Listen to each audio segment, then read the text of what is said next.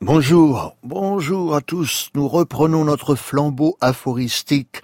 N'expliquez pas. Je n'ai pas compris en ce quatrième jour. Et tiens, nous retrouvons un poète objectiviste, Konrad Heiken, ami de Zukowski que nous lisions au début de la semaine, dans Cristal, paru aux éditions La Barque. La traduction est de Philippe Blanchon, et cela donne, dès la première page, Quelle heure est-il maintenant? Frère Pythagore, près de la pierre pâle sertie comme un joyau sur le sommet de Shipfold Hill, là où la petite araignée, ton géomètre, se recroqueville quand vient l'automne dans la courbure d'une feuille, son monde déchiré, soufflé par le vent. N'expliquez pas, je, n'ai pas compris, mais c'est magnifique. Continuez, cristal. Stony Brook transporte ses nageoires vers la mer. Quatre cloches chantent maintenant dans la cabine éclairée du pêcheur.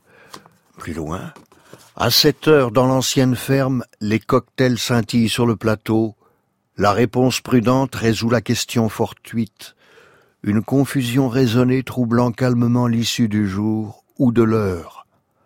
Nos noms, ceux avec lesquels nous sommes nés, ou ceux avec lesquels nous ne sommes pas nés puisque tous sommes nés innommés, deviennent la matière, ou l'invention, si nous le souhaitons, avec lesquels tisser ou alors détisser nous-mêmes. Nos vies, celle dont nous avons hérité, dont personne ne peut revendiquer la pleine propriété, mais seulement signer un bail pour une durée imprévisible, maison louée desquelles sont peut-être déjà partis ces autres, nos autres nous-mêmes, les enfants, nous-mêmes, en cela, sur notre chemin par-delà la mort, devenons la succession éternelle des héritiers, cela et les autres aspects du moment immortel luisent dans la conscience par le rire ou les larmes, un instant de sympathie ou de malentendu, un échange de contact humain ou de délicatesse, ou un accord bientôt silencieux.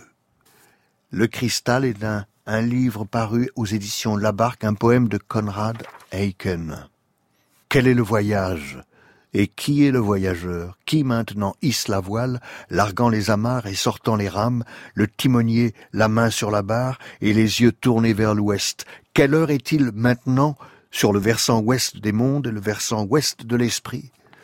Comme un mille pattes sur un miroir, la galère se tient invisible dans un brasier de lumière, et cependant glisse en avant sur le miroir de l'éternité. Elle scintille comme un scarabée doré, et les rames en rang frappent en harmonie, battent à l'unisson, soulèvent de l'eau, le phosphore et l'écume, et cependant, comme la galère, sont immobiles. Ainsi tu es toujours là, la main sur la barre au centre de ta pensée qui est intemporelle. Toi-même tu deviens cristal, tandis que nous, toujours coincés à l'ouest, sommes cependant présents, te devançant, et attendons en silence.